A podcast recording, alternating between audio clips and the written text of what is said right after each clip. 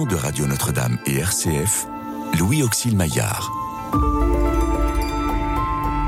La cigale ayant chanté tout l'été se trouva fort dépourvue quand la bise fut venue. Pas un seul petit morceau de mouche ou de vermisseau. Elle alla crier famine chez la fourmi, sa voisine, la priant de lui prêter quelques grains pour subsister jusqu'à la saison nouvelle. Je vous paierai, lui dit-elle, avant l'août, froid d'animal, intérêt et principal. La fourmi n'est pas prêteuse, c'est là son moindre défaut. Que faisiez-vous au temps chaud dit-elle à cette emprunteuse. Euh, nuit et jour, à tout venant, je chantais, ne vous déplaise. Vous chantiez, j'en suis fort aise. Eh bien, dansez maintenant.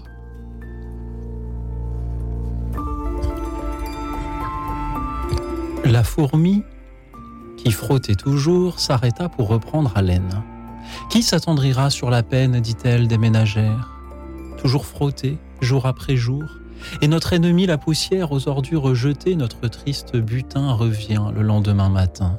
On se lève, elle est encore là, goguenarde. La nuit, on n'y a pas pris garde, croyez qu'elle en a profité. La gueuse, il faut recommencer, prendre le chiffon, essuyer et pousser, toujours pousser le balai. J'ai tout mon temps, dit la poussière. Cela s'use, une ménagère. Quelques rides d'abord et l'esprit qui s'aigrit, la main durcie, le dos se courbe, tout s'affaisse, la joue, le téton et la fesse. Alors s'envolent les amours. Boudant et maugréant toujours, la ménagère rancunière frotte jusqu'au dernier jour, vint le dernier grain de poussière et clac Enfin, le ressort arrêté.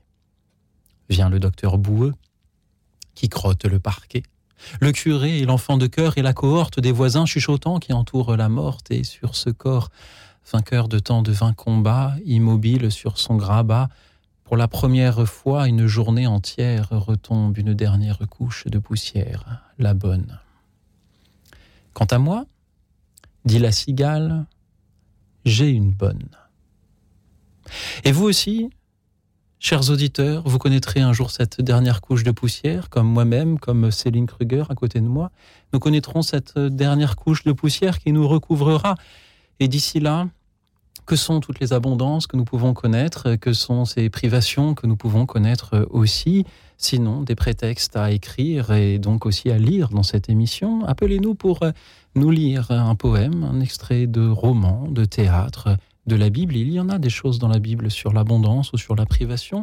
Pour nous lire aussi, pourquoi pas, une fable comme celle de La Fontaine que Céline Kruger nous a lu, que vous avez reconnu, ou comme celle de Jean Anouilh, que je me suis facétieusement permis de vous lire ensuite, une satire de celle de La Fontaine. Lisez-nous aussi peut-être un extrait d'un livre de philosophie ou tout autre texte qu'il vous fera plaisir de nous lire sur le thème de l'abondance ou des privations car nous sommes en carême et c'est aussi l'occasion pour s'interroger à ces sujets. Appelez-nous au 01 56 56 44 00, le 01 56 56 44 00. Merci pour vos appels, vos lectures euh, ce soir et, et, merci de nous appeler sans plus attendre car, je le sais, vous attendez parfois 23h, 23h30, l'heure où, où tous les appels se, se, déchaînent au standard et où nous ne pouvons plus tous les entendre. Alors n'attendez pas et dès à présent, appelez-nous donc pour nous lire ce texte. Euh, vous savez, dans, dans l'abondance, euh, on parle souvent de fruits qui sont mûrs et si on attend trop avant de les cueillir, ils pourrissent. Alors n'attendez pas pour recueillir le fruit de l'idée de texte que vous avez envie de nous partager ce soir. Merci par avance et merci à vous. Céline Kruger, d'être à mes côtés ce soir. Bonsoir. Bonsoir Louis Auxil, merci beaucoup pour votre invitation. C'est avec joie. Vous êtes Céline, comédienne et aussi professeure de français. Comment vont vos élèves d'abord? Bah Écoutez, je pense qu'ils vont très bien car ils sont encore en vacances. Donc ils profitent du dernier week-end avant la reprise. Pour lire, bien sûr. Pour lire, évidemment. Euh, et c'est avec joie que je les retrouverai lundi. Lorsque je vous ai proposé de participer à cette émission de lecture sur le thème de l'abondance et des privations, que vous êtes-vous dit par rapport à, à ce thème-là, abondance et privation Eh bien, je me suis dit que c'était tout à fait d'actualité en cette euh, période de carême, bien sûr. Et euh, forcément, la, les possibilités sont, euh, je voudrais dire, enfin, infinies. Vraiment, je pense que c'est un thème. Euh, voilà, parce que maintenant, ça fait plusieurs fois que j'ai l'honneur d'être parmi vous. Euh, c'est un thème qui m'a vraiment beaucoup inspiré. Et j'espère que euh, c'est un thème qui inspirera aussi nos auditeurs. Qu'est-ce que l'on peut leur suggérer justement pour qu'ils trouvent des textes à nous lire? Eh bien, vraiment, je pense qu'il faut garder euh, cette idée de, euh, comme vous le dites régulièrement, de se faire plaisir. C'est vraiment important. Euh, choisir un texte, certes, en fonction du thème, et puis euh, choisir euh, le, texte qu'on a envie de, partager parce que euh, bah, c'est un texte qui nous est cher et, qui, nous crée, enfin, qui nous aide aussi à créer notre personnalité. Voilà. Et lorsque nous choisissons un thème pour ces émissions, l'idée est avant tout que d'un premier vendredi du mois au premier vendredi du mois suivant, c'est-à-dire à chaque fois que nous proposons à ces auditeurs une émission de lecture, euh, l'idée est que ces émissions ne se ressemblent pas trop. Alors ayez du thème une vision euh, très large, très extensive, et comme le rappelait Céline, faites-vous plaisir, euh, chers amis. Il y a peut-être besoin aussi de, moyens concrets pour euh, trouver euh, ces extraits de romans, ces poèmes. Euh, comment est-ce que vous, vous avez fait, Céline? Alors, euh, moi j'avais déjà quelques petites références, puisque euh, ce sont des thèmes en plus, euh, ceux que vous proposez euh, rejoignent souvent euh, ceux que je peux proposer moi-même euh, à mes élèves. Et euh, donc ça, c'est une première chose. Donc un petit coup d'œil dans sa bibliothèque d'abord. Et puis, euh, si vraiment on, ne sait pas, on peut aussi demander euh, à, ce- à nos proches, euh, à des personnes qui aiment euh, partager aussi des textes, la, la littérature. C'est une possibilité. On- Ou Oui, ou pardon, ou encore un ami, enfin, je dirais pas un ami, mais en tout cas euh, une présence euh, qui nous aide pas mal aussi, c'est euh, Internet. bien sûr. Eh oui. Avec euh, des sites formidables comme Wikisource, dans lesquels se trouvent euh, la plupart des œuvres de la littérature classique libre de droit, ou des sites de, de poésie, où on peut faire des recherches par mots-clés et ainsi trouver des, des pépites à, à nous partager ce soir. Et puis, il y a aussi les Écritures saintes et la Bible regorge de références à l'abondance ou à la privation et vous pouvez euh, en puiser une pour, euh, pour nous la partager euh, ce soir, chers auditeurs. Merci par avance. Je redonne le numéro 01 56 56 44 00 01 56 56 44 00. Céline Kruger, vous êtes aussi comédienne. Y a-t-il des projets, des actualités dont vous aimeriez nous faire part? Alors, pour l'instant, c'est encore euh, donc euh, avec euh, ma troupe euh, Batté Tambour, on fait une petite pause pour diverses raisons, parce qu'il y a divers projets euh, en cours euh, actuellement, euh, chacun un peu de son Mhm. côté. Euh, mais l'idée euh, avec euh, mon mari, qui a, voilà, avec qui on, on joue, enfin, on joue ensemble, euh, on aimerait euh, beaucoup monter euh, l'importance d'être constant d'Oscar Wilde. Donc pour l'instant, c'est à l'idée de projet, mais on, on y travaille.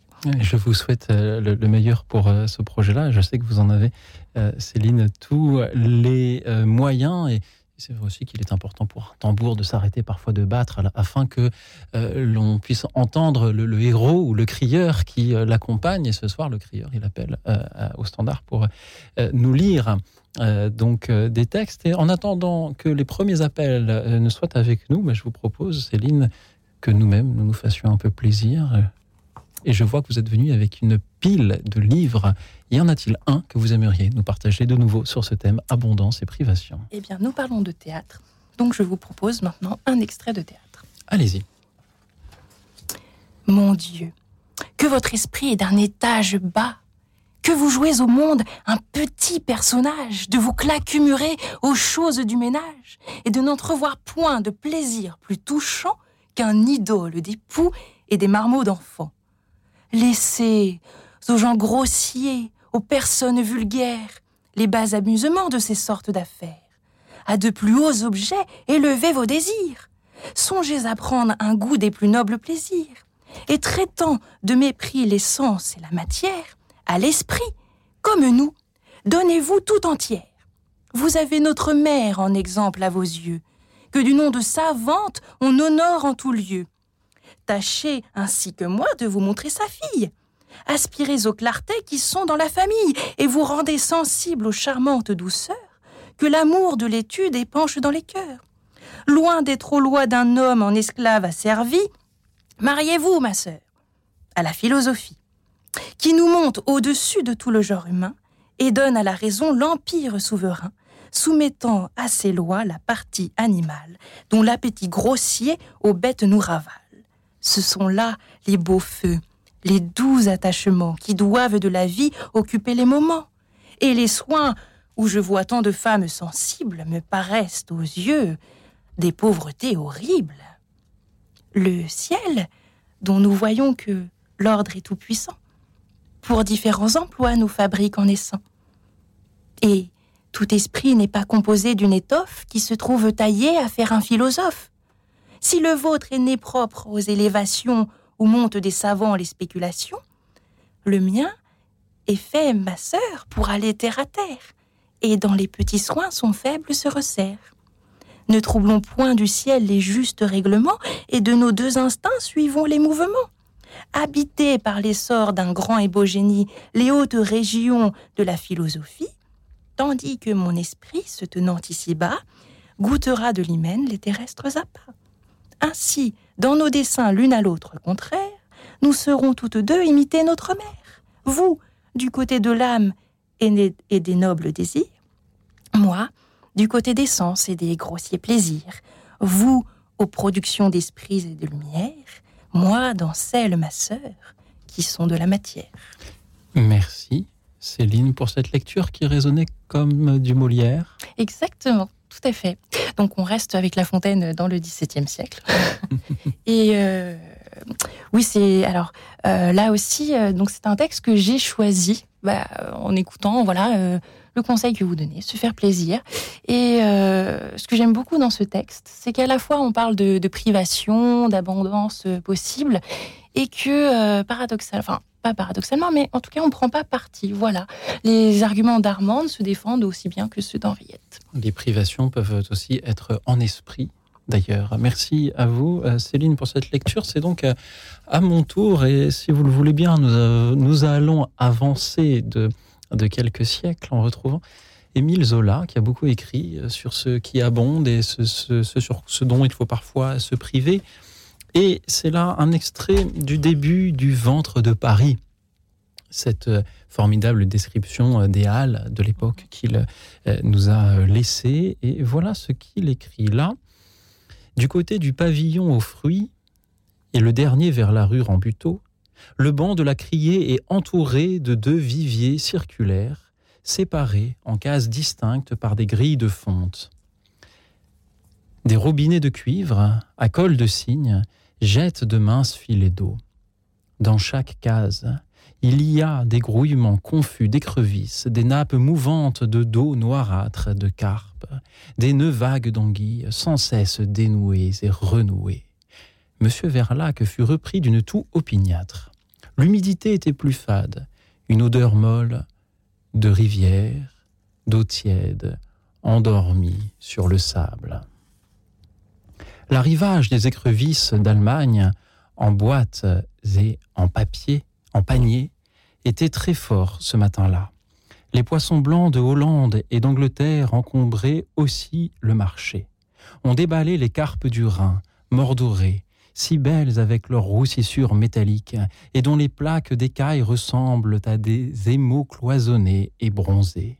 Les grands brochets, allongeant leurs becs féroces, brigands des eaux, rudes d'un gris de fer, les tanches, sombres et magnifiques, pareilles à du cuivre rouge taché de vert de gris. Au milieu de ces dorures sévères, les mannes de goujons et de perches, les lots de truites, les tas d'ablettes communes, de poissons plats pêchés à l'épervier, prenaient des blancheurs vives, des échines bleuâtres d'acier peu à peu amollies dans la douceur transparente des ventres et de gros barbillons d'un blanc de neige était la note aiguë de lumière de cette colossale nature morte.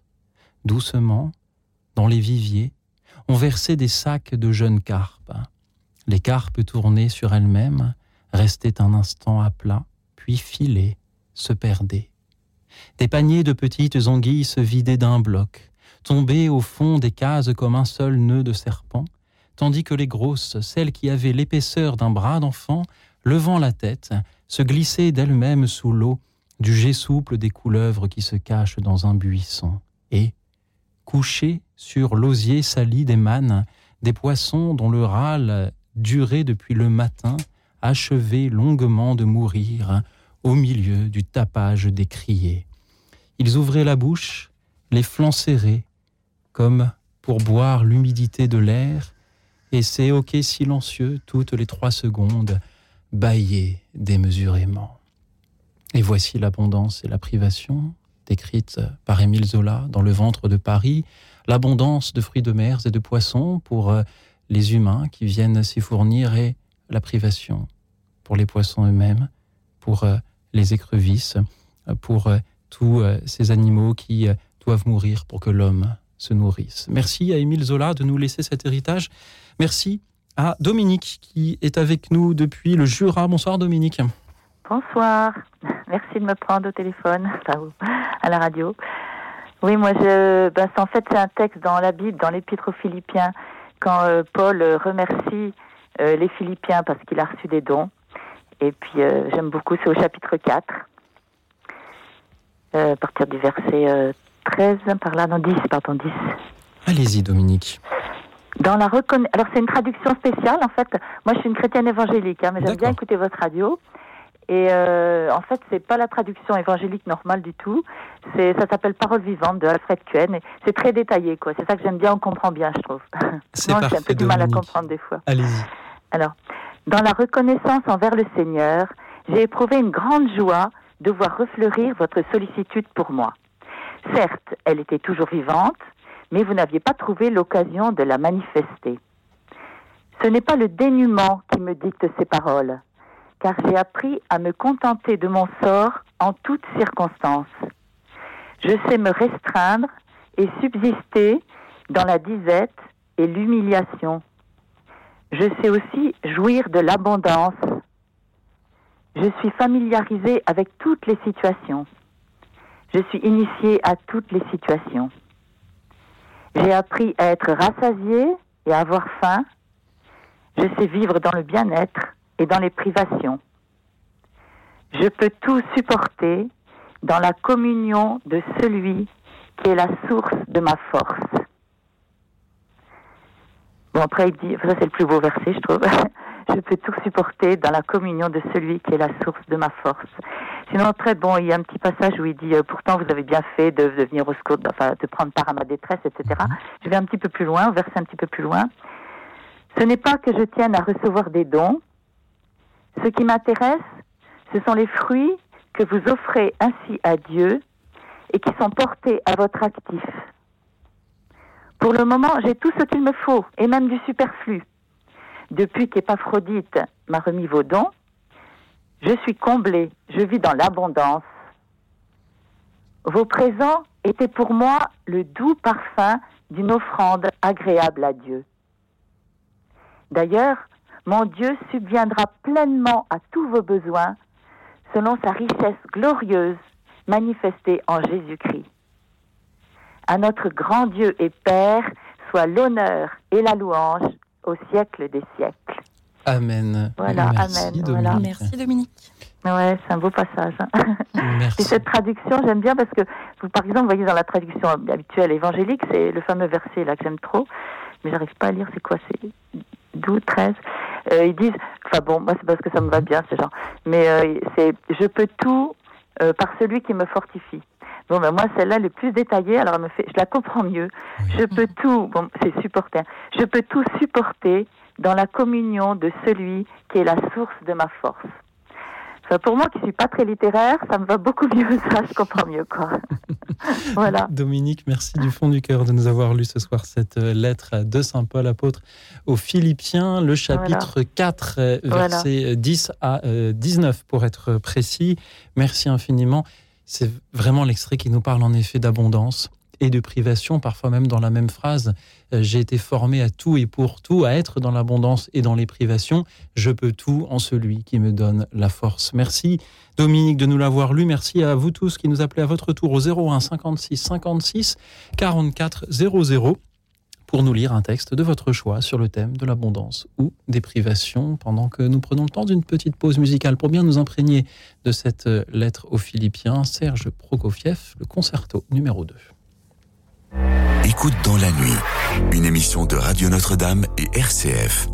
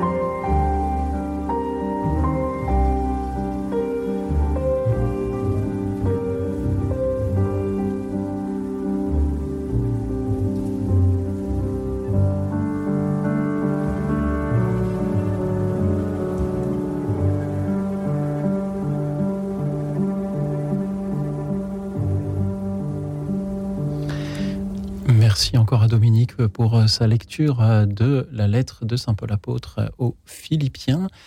Merci à tous les auditeurs qui nous appellent à leur tour pour nous adresser une lecture sur le thème de l'abondance ou de la privation.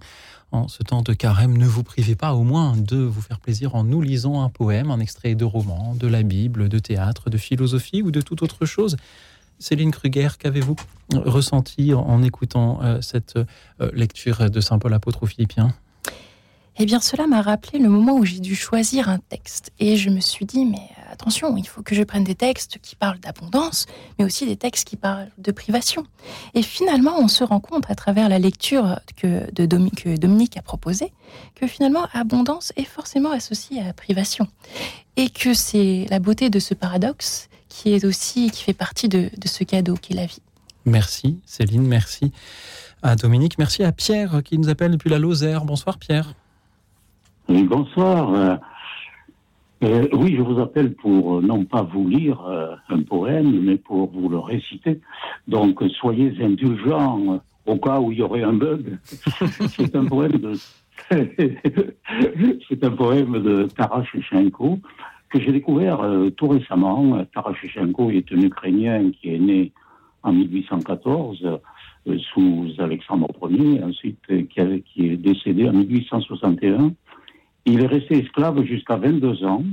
Ensuite, il a été affranchi et, là, il s'est mis à écrire des poèmes en particulier, mais comme ces poèmes étaient un peu subversifs pour l'Empire tsariste, ben, il a été envoyé en Russie dans l'armée, enfin bon, bref.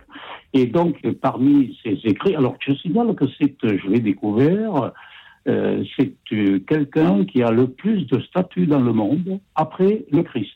Il paraît qu'il a mis de statuts dans le monde. Il y en a trois en France. Et donc, euh, il écrit euh, depuis la Russie. Il n'est pas dans son pays. Et j'ai un poème qui s'appelle Mes pensées. mes pensées, oh mes pensées, comme vous me troublez. Pourquoi êtes-vous couché sur le papier en si fine rangée? Pourquoi ne vous êtes-vous pas dispersé dans la steppe comme de la poussière? Pourquoi le malheur ne vous a-t-il pas bercé comme un enfant par sa mère? Car c'est le malheur qui, pour se moquer, vous a engendré. Les larmes vous ont baigné. Pourquoi ne vous ont-elles pas dissipé, porté à la mer? Dilué dans la terre. Les gens ne me demanderaient pas pourquoi ce, que je, oh euh, pourquoi je souffre, je me rappelle plus trop là. Euh, ni pourquoi euh, ni, ni pour quelle raison je maudis mon avenir, ni pourquoi je, suis lassé de ce monde, rien à faire. Pour se moquer, il ne dirait rien. Moi, je ne veux plus pleurer. Mes pensées, oh mes pensées, mes fleurs, mes enfants, je vous ai élevés, je vous ai choyés. Que faire de vous maintenant? Allez en Ukraine, mes enfants, comme des orphelins, des orphelins longeant les pays. Moi, je mourrai ici. Là-bas, vous trouverez un grand cœur, des mots bienveillants. Là-bas, vous trouverez la vérité et peut-être même la gloire. Accueille ma tendre mère, ô mon Ukraine, mes enfants innocents comme ton propre enfant. Voilà. Merci Pierre. j'ai, eu un petit trou, j'ai eu un petit trou là, hein, je vous avais prévenu. Pierre, merci du fond du cœur pour euh, cette magnifique euh, découverte de Taras Shevchenko. Mes pensées. Merci Céline Kruger, que vous inspire ce choix de Pierre? Eh bien, tout d'abord, merci beaucoup, Pierre, pour euh, ce texte et euh, quel, bel, euh, quel bel exercice que la récitation. Ce moment, justement, peut-être de communion, de pensée entre l'auteur et celui qui récite. Merci beaucoup. Et celui qui écoute, bien sûr. Pierre, c'était une grande joie euh, de, vous entendre. Il, est facile d'être indulgent lorsque l'on récite euh, aussi bien et, hum. les hésitations que, l'on peut avoir sont peu de choses à côté de l'émotion que nous avons à, découvrir. Ces pensées, je le redis, de, Taras euh, Shevchenko que j'essaie de, lire en même temps, même si je ne disposais pas de la même traduction euh, que vous. Je vous, rassure, je vous rassure, il y a 15 jours, j'ignorais même jusqu'à son existence. C'est en écoutant une émission sur, sur France Culture. Alors, il se trouve que maintenant, en vieillissant, je réalise que la poésie, ça aide à vivre. Oui. Et donc, j'essaie de trouver des poèmes qui ont du sens. La dernière fois, je vous avais récité un de Simone Weil, Il Oui. restera de toi. Je ne sais pas s'il y a trois semaines, un mois, je ne me rappelle plus. Un mois sans doute. Et, oui. et- et oui, je trouve que quand, quand, quand je trouve un poème qui a du sens, ben, je me dis, il faut que tu l'apprennes. Alors, je passe le temps qu'il faut. Mais et les poèmes qui sont porteurs de messages, euh, de messages différents, mais qui sont toujours profonds, je pense que ça, ça aide à vivre. Merci Pierre pour euh, ce conseil. Apprendre un poème par cœur, c'est le meilleur moyen de l'avoir partout avec soi. Partez en Ukraine, mes enfants, vous trouverez là-bas un cœur sincère et de tendres mots. Vous trouverez la pure vérité et aussi peut-être euh, la gloire. Écrivait-il avec l'actualité, cela prend un écho tout particulier. Pierre, merci du fond du cœur d'avoir été avec nous depuis la Lozère. Vous avez une voix très radiophonique, mais comme tous nos auditeurs, bien sûr, regardez, écoutez celle de Françoise, par exemple. Bonsoir Françoise. Bonsoir. Françoise, pourriez-vous éteindre votre radio, s'il vous plaît? Il y a un petit... Oui, oui, je l'éteins. Merci Françoise. Oui, alors, euh, je voudrais euh, dire un poème de Victor Hugo dont il y a deux, deux, deux personnages. Ça s'intitule À quoi songer les deux cavaliers dans la forêt.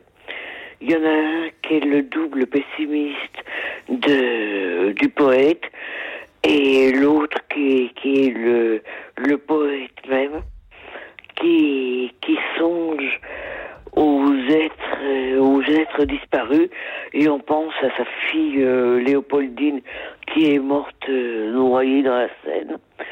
Et pourtant, à la fin du poème, il, euh, il est un peu plus optimiste en disant que les, les êtres aimés, les êtres qui nous manquent, nous voient et nous entendent, donc par là qu'ils sont toujours un peu vivants. Merci Françoise.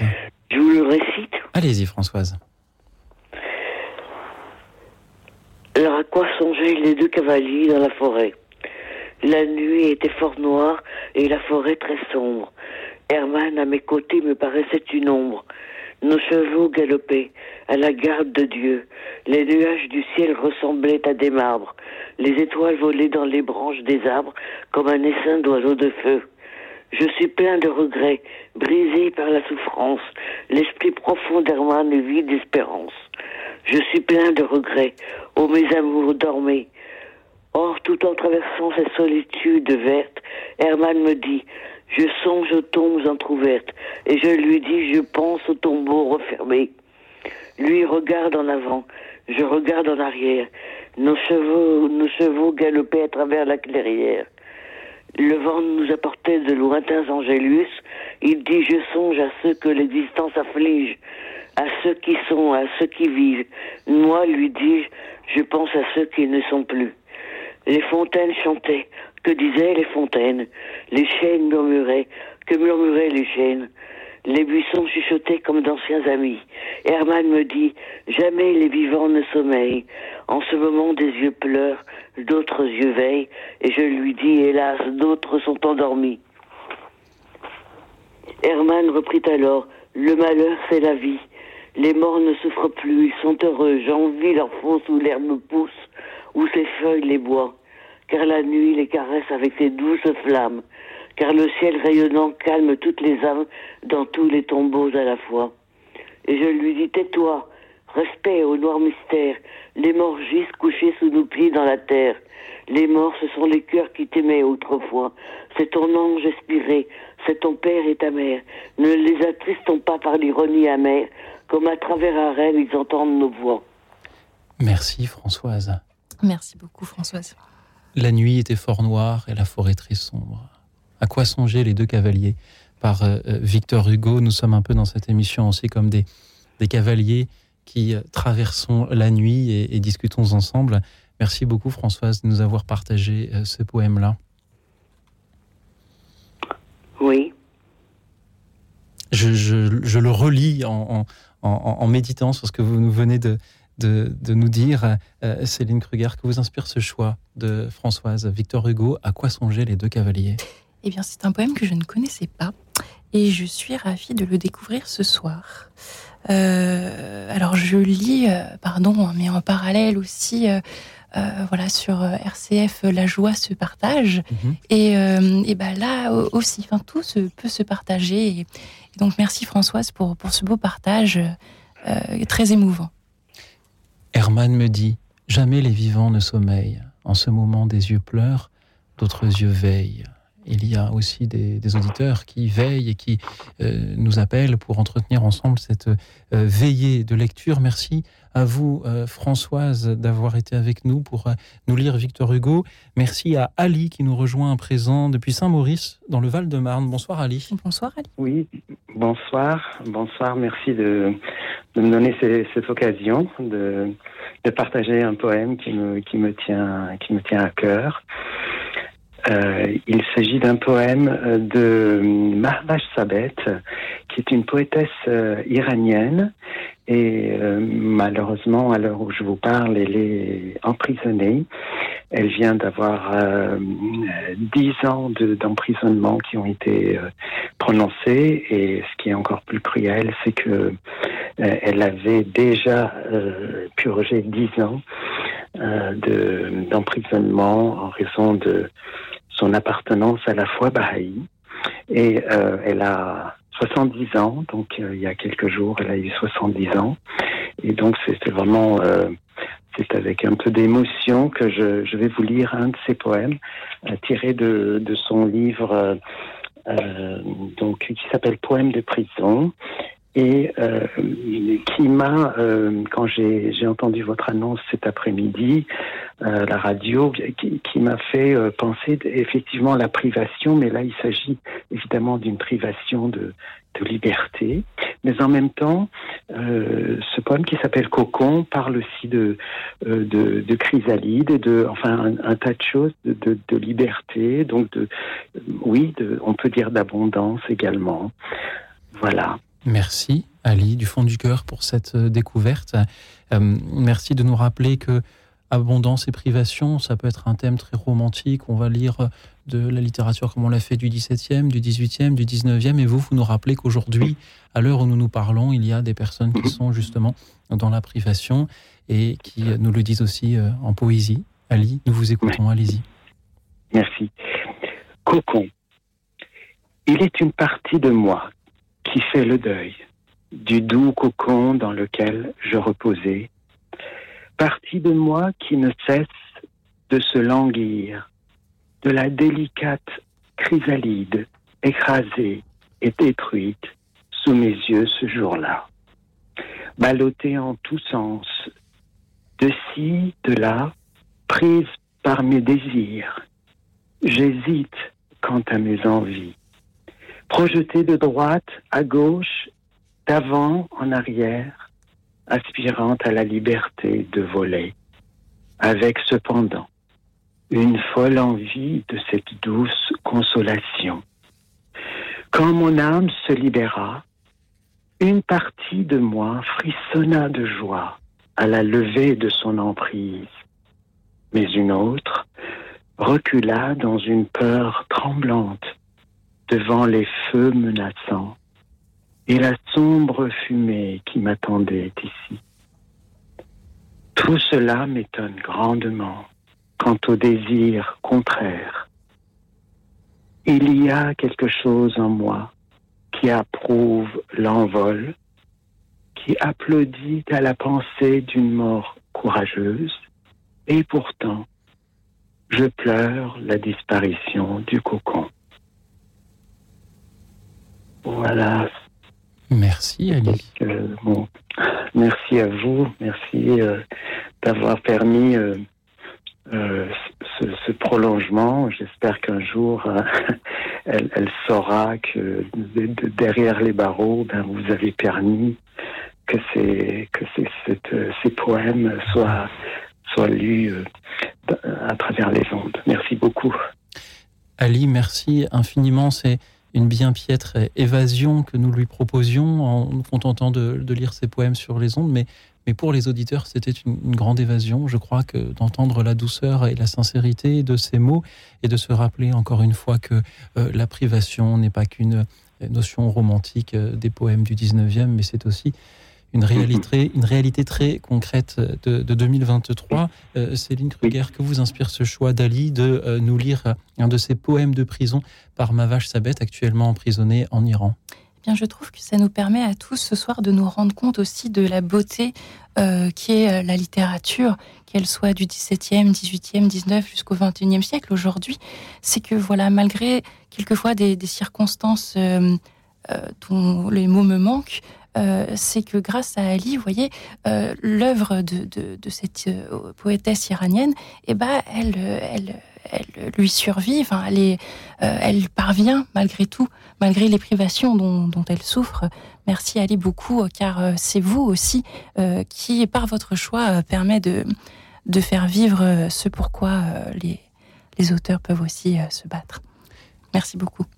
Merci encore à vous, cher Ali, pour votre appel de ce soir. Ces poèmes de prison par Mavache Sabet sont édités par l'Armatan. Merci à eux aussi de nous permettre de les connaître, de les faire connaître. Merci à vous tous qui continuez à nous appeler au 01 56 56 44 00 sans attendre que l'émission se poursuive euh, pour nous proposer euh, la lecture d'un poème, d'un extrait de roman, de théâtre, de la Bible, d'un livre de philosophie ou de toute autre chose qui évoque soit l'abondance, soit la privation, soit les deux dans euh, les mêmes lignes. Merci pour vos lectures, tandis que nous écoutons un peu de relaxation. On a besoin, je crois, avec Claude Debussy. À tout de suite. Écoute dans la nuit une émission de Radio Notre-Dame et RCF.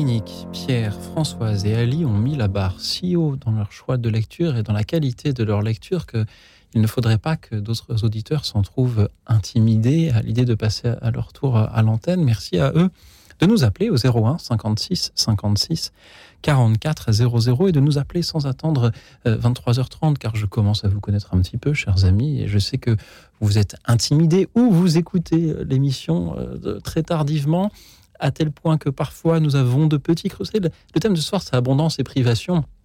Et souvent, dans une vie, on alterne les uns et les autres. Et, les émissions de lecture euh, sont un peu à cette image. Nous avons beaucoup d'appels en début d'émission, beaucoup à la fin et, un peu moins au milieu, ce qui euh, fait, hélas, qu'on regrette que ceux qui appellent tout à la fin n'aient pas appelé plus tôt afin que nous puissions tous les entendre. Alors, sans plus attendre, choisissez un texte qui nous parle d'abondance ou de privation, poésie, roman, extrait de théâtre, de la Bible, de livres de philosophie ou de toute autre chose, et lisez-le nous en nous appelant. Donc allez, je redonne le numéro une, autre fois 01 56 56 44 00. Je remercie aussi ceux qui nous suivent en direct sur la chaîne YouTube de Radio Notre-Dame. Je remercie Céline Kruger, comédienne et professeure de français, qui est toujours avec nous pour vous écouter. Et enfin, je remercie Martine, qui est avec nous depuis le Limousin. Bonsoir Martine. Bonsoir. Alors moi, je vais mettre la barre moins haut, mais je vais vous lire un texte très gai et qui oppose abondance et privation matérielle, mais qui dégage une abondance immatérielle, l'essentiel de la vie. Euh, alors, Le pauvre content, d'un auteur euh, sans doute inconnu aujourd'hui, F. Gaumont. Quand je naquis, mon pauvre père, comme une aubaine, m'acceptant, s'écria, narguant sa misère, un garçon, c'est toujours autant. Je ne fus point, par ma nourrice, déposé sur un coussin blanc. Du foin tout sec en fit l'office. Du foin sec, c'est toujours autant. Ma nourrice à moi fut ma mère. Son amour, soigneux et constant, sut m'épargner mainte heure amère. Ah, l'amour, c'est toujours autant. Mes parents, en quittant la vie, m'ont laissé ce conseil touchant. Vie sans souillure et sans envie. Ce conseil, c'est toujours autant. J'avais dix ans, mais je puis dire, à ce temps-là, me reportant, ma gaieté, les filles souvent rire. La gaieté, c'est toujours autant. La fortune, aveugle et traîtresse, compte de bien, plus d'un méchant. Un seul fume toute ma richesse. La santé, c'est toujours autant. Le dimanche, avec étalage, mon voisin s'ennuie en flânant. Mes sabots sont mon équipage. Des sabots, c'est toujours autant.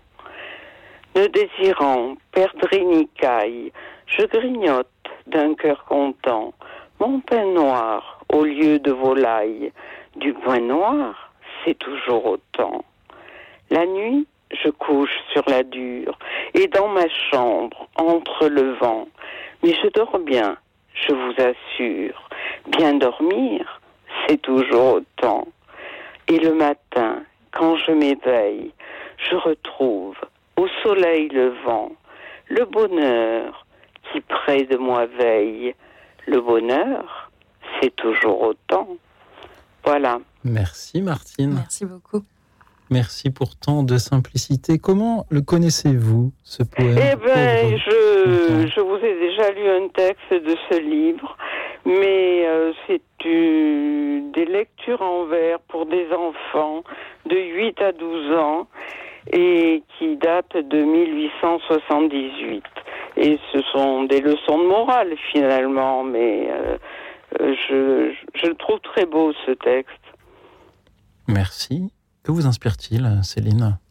Eh bien, c'est peut-être un peu mon côté professeur de français qui se veut analyser euh, euh, le texte, mais en fait, le, ce refrain, c'est toujours autant, c'est toujours autant, est peut-être possible parce que le premier, si je ne me trompe pas, hein, mais le premier, je crois, c'est toujours autant, c'est l'amour, c'est toujours autant.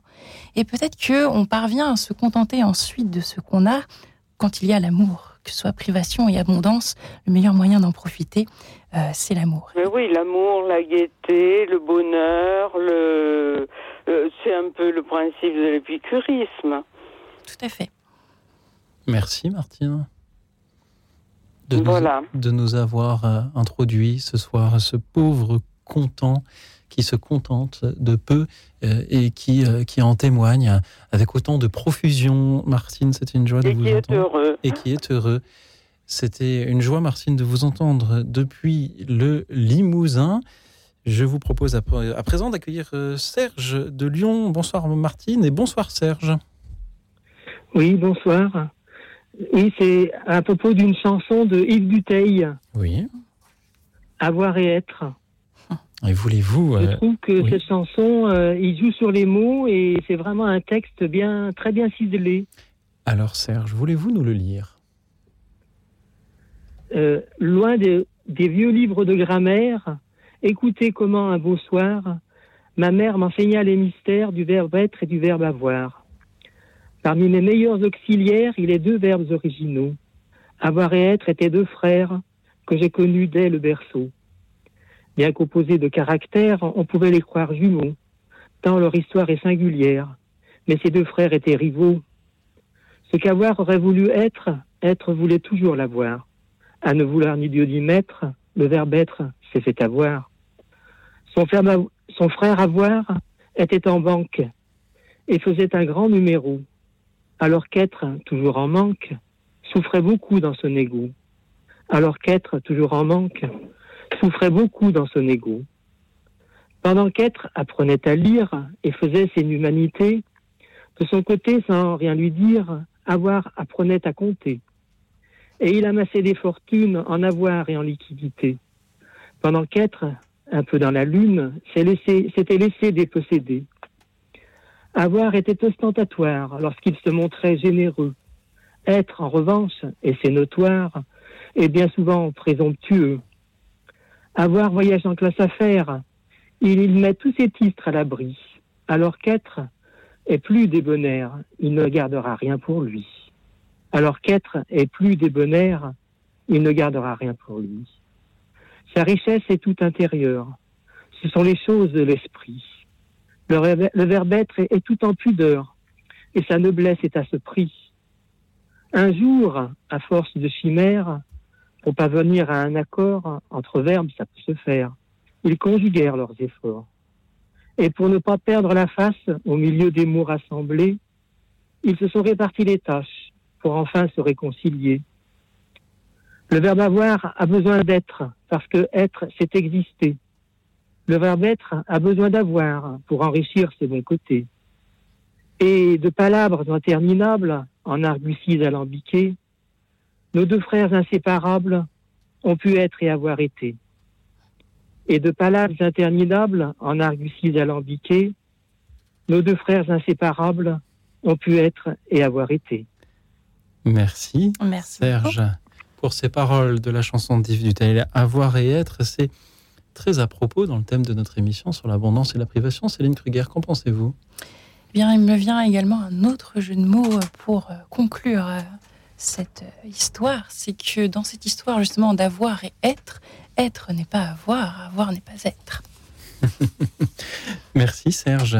Pourquoi, Serge, vous êtes-vous ce soir souvenu de cette chanson-là? Est-ce qu'elle a bercé votre enfance? Est-ce que vous, vous avez cherché un texte à nous lire?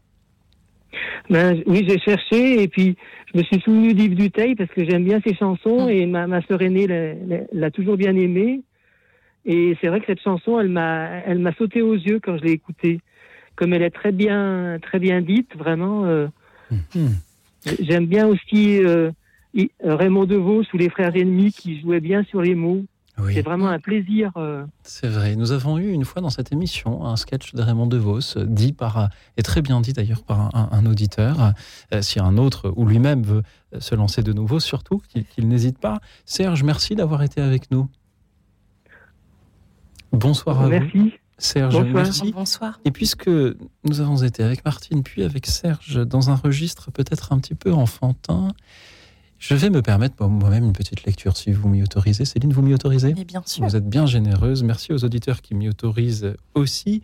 Je vous propose là aussi un poème de Victor Hugo à propos d'une certaine Jeanne qui était au pain sec dans le cabinet noir pour un crime quelconque et manquant au devoir. J'allais voir la proscrite en pleine forfaiture et lui glisser dans l'ombre un pot de confiture contraire aux lois. Tous ceux sur qui, dans ma cité, repose le salut de la société s'indignèrent, et Jeanne a dit d'une voix douce Je ne toucherai plus mon nez avec mon pouce, je ne me ferai plus griffer par le minet. Mais on s'est récrié Cet enfant vous connaît, elle sait à quel point vous êtes faible et lâche, elle vous voit toujours rire quand on se fâche. Pas de gouvernement possible. À chaque instant, l'ordre est troublé par vous. Le pouvoir se détend plus de règles. L'enfant n'a plus rien qui l'arrête. Vous démolissez tout. Et j'ai baissé la tête et j'ai dit, je n'ai rien à répondre à cela. J'ai tort, oui. C'est avec ces indulgences-là qu'on a toujours conduit les peuples à leur perte. Qu'on me mette au pain sec. Vous le méritez, certes, on vous y mettra. Jeanne, alors, dans son coin noir, m'a dit tout bas, levant ses yeux, si beaux à voir, pleins de l'autorité des douces créatures, eh bien, moi, je t'irai porter des confitures. Et vous aussi, chers auditeurs, ce soir, apportez-nous vos confitures. Non pas que nous soyons au pain sec avec Céline Kruger, mais nous avons aussi plaisir à entendre vos lectures qui nous parlent ce soir d'abondance ou de privation ou des deux, poésie romans, nouvelles, théâtre, Bible, philosophie, sketch de Raymond DeVos ou d'un autre, discours, recettes de cuisine si vous le voulez aussi. Lisez-nous un texte de votre choix en nous appelant au 01 56 56 44 00. N'attendez pas la fin de l'émission. Dès à présent, composez le 01 56 56 44 00.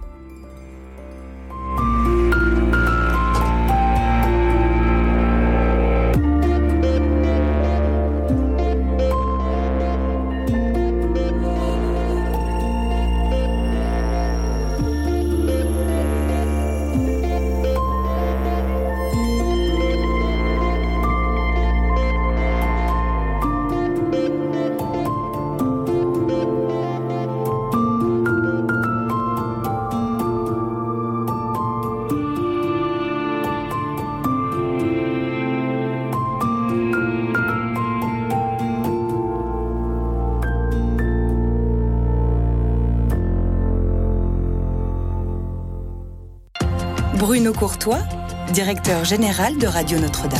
Vous avez peut-être déjà pensé à organiser votre succession. Sachez que vous pouvez décider de donner une partie, même symbolique, de votre patrimoine à Radio Notre-Dame pour lui donner les moyens de perdurer et réduire vos droits de succession. N'hésitez pas à nous contacter pour en parler en appelant le 01 56 56 44 77.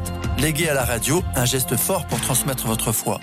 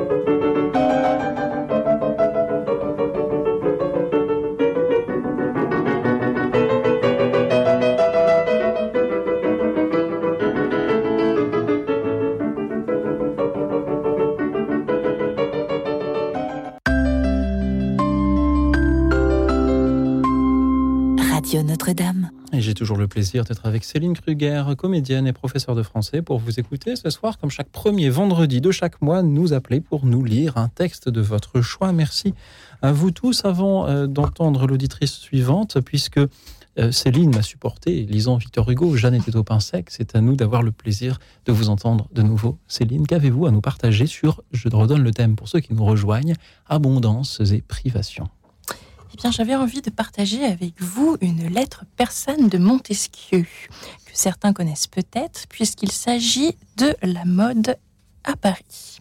Allez-y. Rika a dit Je trouve les caprices de la mode chez les Français étonnants. Ils ont oublié comment ils étaient habillés cet été. Ils ignorent encore plus comment ils le seront cet hiver. Mais surtout, on ne saurait croire combien il en coûte à un mari pour mettre sa femme à la mode. Que me servirait de te faire une description exacte de leur habillement et de leur parure? Une mode nouvelle viendrait détruire tout mon ouvrage, comme celui de leurs ouvriers. Avant que tu eusses reçu ma lettre, tout serait changé. Une femme qui quitte Paris pour aller passer six mois à la campagne en revient aussi antique que si elle s'y était oubliée trente ans. Le fils méconnaît le portrait de sa mère, tant l'habit avec lequel elle est peinte lui paraît étranger. Il s'imagine que c'est quelque américaine qui est représentée, ou que le peintre a voulu exprimer quelqu'une de ses fantaisies. Quelquefois, les coiffures montent insensiblement, et une révolution les fait descendre tout à coup. Il a été un temps que leur hauteur immense mettait le visage d'une femme au milieu d'elle-même.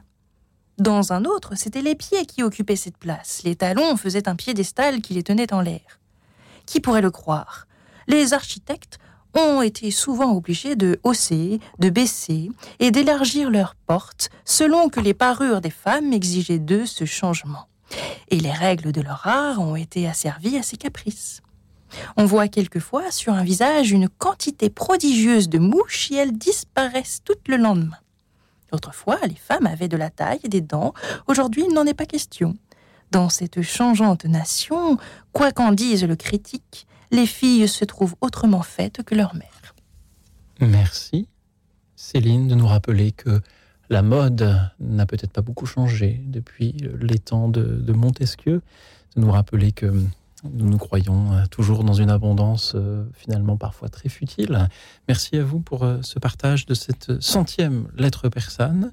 Et merci à présent à Daniel qui nous rejoint depuis les Pyrénées. Bonsoir Daniel. Bonsoir Daniel. Oui, bonsoir. oui, bonsoir madame. Alors moi, je pensais à une, partie de l'évangile de Jésus selon Saint Luc, justement. Alors qui, qui dit Aucun domestique ne peut servir de maître ou bien il haïra l'un et aimera l'autre, ou bien il s'attachera à l'un et méprisera l'autre. Vous ne pouvez pas servir à la fois Dieu et l'argent.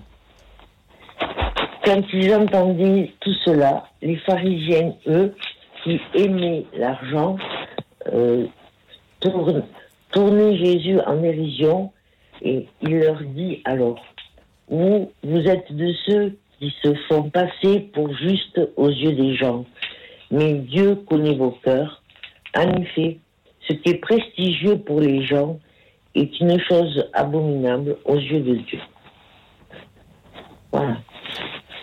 Merci, Daniel, pour euh, cette lecture. Pourquoi vous êtes-vous dit ce soir, c'est ce texte-là que euh, je vais euh, lire dans, dans parce que quand on parlait d'abondance ou de privation, moi, ça me fait, ça m'a interpellé parce que j'ai pensé à l'argent. Euh, vous savez, quand on a beaucoup d'argent, on est dans l'abondance. Et voilà. Et actuellement, je trouve que justement, ce qui fait mal tourner le monde actuellement, qui est une des grandes causes de la souffrance des gens, est ce problème d'argent parce que les uns s'en accaparent, les autres n'en ont pas. Voilà. Et c'était déjà le cas à l'époque où euh, euh, Luc écrivit euh, cet évangile, une parole que l'on retrouve aussi, par exemple, dans, dans l'évangile de Matthieu, que nous pourrions lire aussi ce soir. Merci Daniel d'avoir été avec nous. Merci beaucoup Daniel. Merci. Merci beaucoup. Aucun domestique ne peut servir de maître, ou bien il haïra l'un et aimera l'autre, ou bien il s'attachera à l'un et méprisera l'autre. Vous ne pouvez pas servir à la fois Dieu et l'argent. Évangile de Jésus-Christ selon Saint Luc, chapitre 16. Nous accueillons à présent Axel. Bonsoir Axel. Bonsoir Axel, m'entendez-vous? Et il semble que Axel soit encore euh, en chemin pour euh, nous rejoindre. Je n'ai pas le, euh, le, plaisir de l'entendre, mais nous allons certainement le retrouver dans quelques instants. Tenez, le temps que je reprenne justement ce que Daniel nous lisait, puisque j'avais moi-même préparé l'évangile, cette fois-ci, de Matthieu chapitre 6. Ne vous faites pas de trésors sur la terre, là où les mythes et les vers les dévorent, où les voleurs percent les murs pour voler. Mais faites-vous des trésors dans le ciel, là où il n'y a pas de mythe ni de vers qui dévorent, pas de voleurs qui percent les murs pour voler. Car là où est ton trésor, là aussi sera ton cœur. La lampe du corps, c'est l'œil. Donc, si ton œil est limpide, ton corps tout entier sera dans la lumière.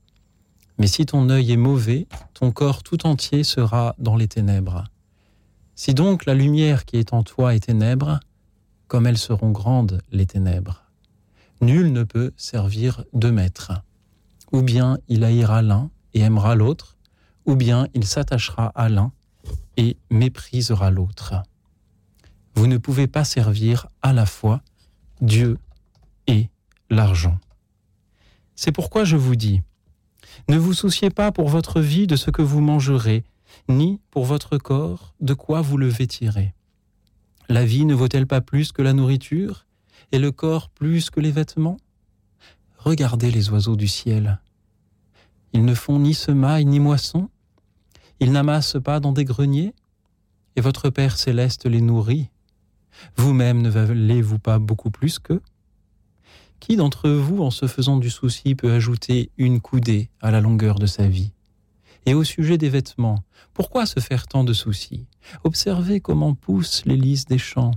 Ils ne travaillent pas, ils ne filent pas. Or je vous dis que Salomon lui-même, dans toute sa gloire, n'était pas habillé comme l'un d'entre eux. Si Dieu donne un tel vêtement à l'herbe des champs, qui est là aujourd'hui et qui demain sera jeté au feu, ne fera-t-il pas bien davantage pour vous, hommes de peu de foi? Ne vous faites donc pas tant de soucis. Ne dites pas qu'allons-nous manger? Ou bien qu'allons-nous boire? Ou encore avec quoi nous habiller? Tout cela, les païens le recherchent, mais votre Père céleste sait que vous en avez besoin. Cherchez d'abord le royaume de Dieu et sa justice, et tout cela vous sera donné par surcroît. Ne vous faites pas de soucis pour demain. Demain aura souci de lui-même. À chaque jour suffit sa peine. Évangile de Matthieu, chapitre 6. Merci Daniel de m'avoir mis sur la piste de cet évangile, là aussi les Écritures euh, ont toujours à nous dire sur les thèmes de ces émissions de lecture que nous avons chaque premier vendredi du mois. Ce soir, il y a eu l'évangile de Luc, l'évangile de Matthieu, la lettre de Saint Paul aux Philippiens. Euh, je salue euh, Françoise qui proposé le psaume 21, mais qui, qui n'est plus parmi nous. Peut-être que si un autre auditeur veut nous lire le psaume 21 pour Françoise, il sera la bienvenue. En attendant, nous avons Richard avec nous. Bonsoir Richard. Oui, bonsoir Lioxy, bonsoir euh, tout le monde. Bonsoir Richard. Bonsoir et merci euh, de me donner ces, moments euh, pour pouvoir m'exprimer un petit peu. Alors, quand j'ai entendu Lioxy tout de suite dire n'hésitez pas à appeler sur le thème que tout le monde connaît, hein, donc j'ai tout de suite couru sur un livre hein, et je suis tombé sur un livre qui a été écrit par euh, Sylvie et Jean-Pierre Gabory. Donc c'est contemporain et c'est quand le diable et le bon Dieu s'associent pour nous sortir du pétrin. Bon, c'est c'est comment C'est inattendu, euh, Richard. C'est une une, une, nouvelle alliance encore, Richard. Euh, pourquoi ce choix et que nous dit-il? On va tout simplement peut-être écouter votre lecture. Oui, alors comme disait donc au standard, euh, c'est un petit peu euh, comment euh, des, choses sérieuses qui sont prises un petit peu à la légère. Et justement, on en a bien besoin. Souvent, on est un peu dans le sérieux. Et là, il se trouve qu'on peut expliquer des choses sérieusement de façon déri un peu dérisoire. Et donc voilà, je, me, dépêche. Mhm. Donc je reprends un passage en cours. Hein. Donc à tout cela, Seigneur, s'ajoute le développement autonome des humains. Ils ont multiplié les croyances parallèles, la science, la technique, la philosophie, Bouddha, Krishna, la psychologie, l'économie de marché, la consommation Internet, sans compter les sectes.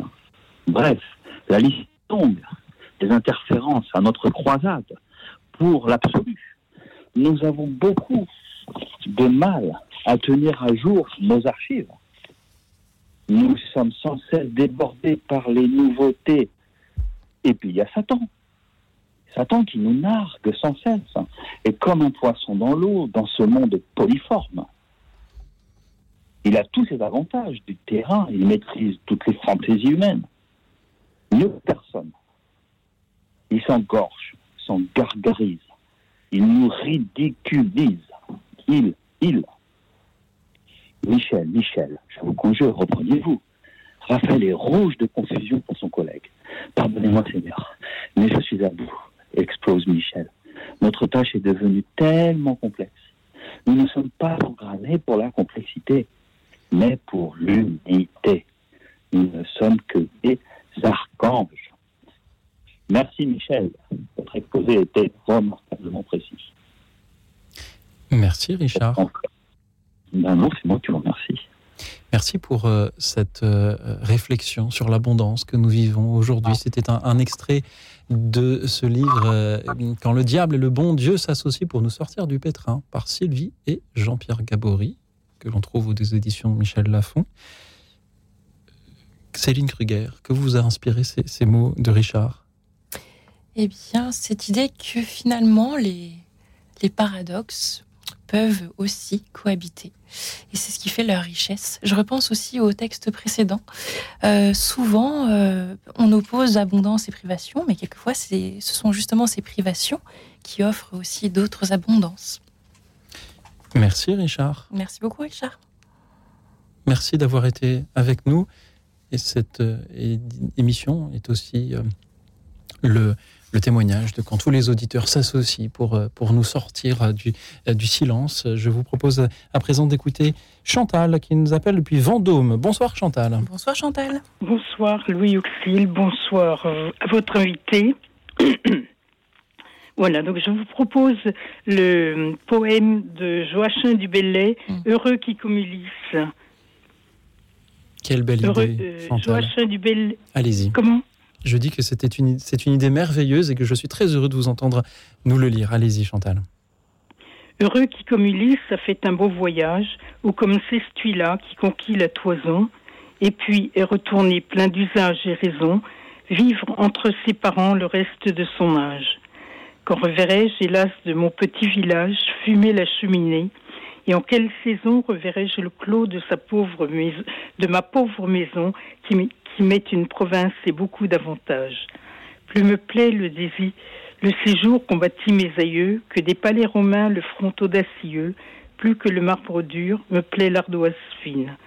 Plus mon Loire gaulois que le Tibre latin, plus mon petit liré que le mont palatin, et plus que l'air marin, la douceur angevine. Merci, Chantal. Dans ce poème, Joachim du Bellay qui est en, Italie, je pense à Rome, à Rome puisqu'il y a le Tibre, euh, pour euh, faire ses études, euh, se languit et dans la mélancolie, il prend conscience de toute l'abondance qu'il avait en France, chez lui, en, dans, la, dans la région angevine, et tout le manque que ça provoque chez lui là-bas en Italie, à Rome. Merci, je suis très heureux d'entendre que nous passons d'une lecture très contemporaine à des choses beaucoup plus euh, classiques, voire un peu plus anciennes. Céline Kruger, que vous inspire euh, cette succession de textes que nous venons d'avoir? Eh bien, effectivement, c'est, euh, ça montre l'abondance de textes qu'on peut trouver, enfin, voilà, qui est une richesse sans, sans fin.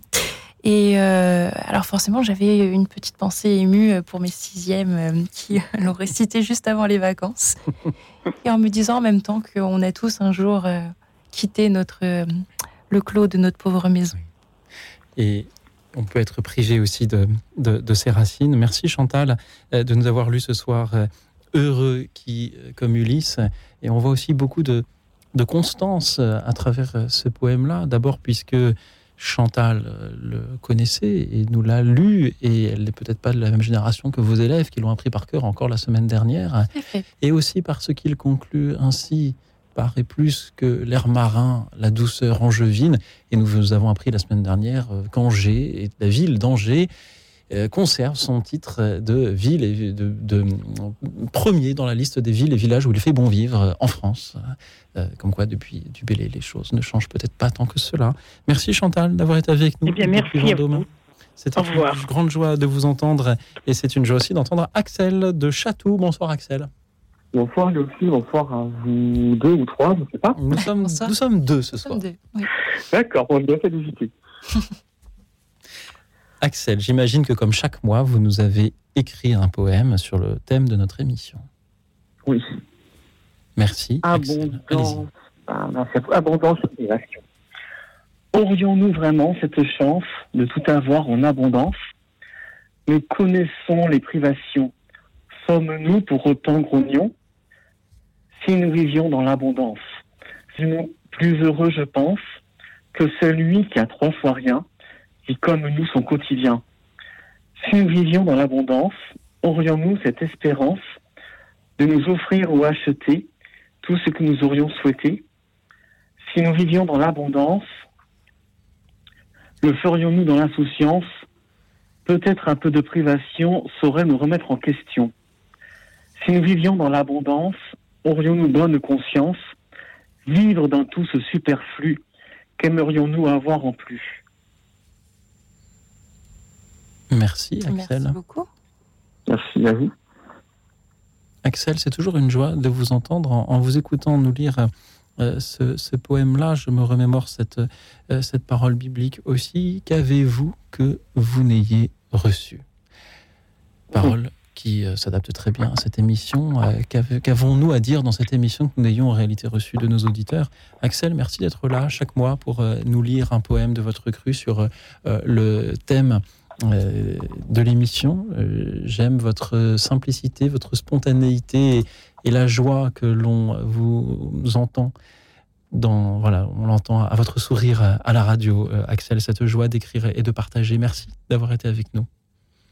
D'autant que la 40 ans d'écriture ce soir, c'est pas anodin, et voilà ce soir, 40 ans d'écriture Officiellement, c'est demain, mais c'était avec vous à l'antenne, c'est quand même quelque chose. Alors, cher Axel, je vous souhaite un bon anniversaire, De, poésie, d'écriture. Merci bien. Et je, vous souhaite qu'il y ait encore au moins 40 autres années qui viennent. Oui, ce serait bien ça. Euh, au moins, peut-être même en, davantage encore. On vous retrouve sur poème pluriel-axel.fr. Je vous remercie, cher Axel, une nouvelle fois. Merci à vous pour votre fidélité et je vous propose de nous retrouver juste après un petit euh, scherzo de Mendelssohn. À tout de suite. Écoute dans la nuit, une émission de Radio Notre-Dame et RCF.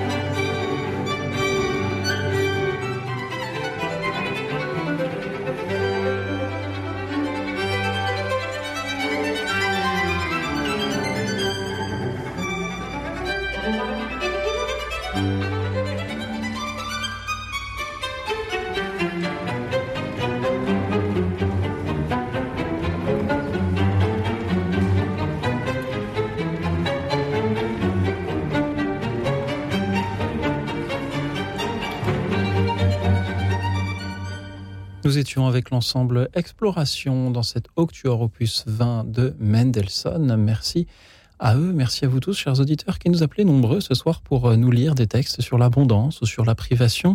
Je suis toujours avec Céline Kruger, comédienne et professeure de français, pour vous entendre nous les lire. Et c'est au tour de Christiane de Pontarlier d'être avec nous. Bonsoir, Christiane. Bonsoir. Merci, Christiane, de nous rejoindre. Qu'aimeriez-vous nous lire? Alors, j'aimerais vous lire un poème qui s'appelle Si petite. Euh, un poème inspiré par la pite de la veuve dans la Bible. Voilà. Lorsque vous dites Christiane, Je me lance. lorsque vous dites inspiré, Christiane, est-ce à dire que vous l'avez écrit vous-même?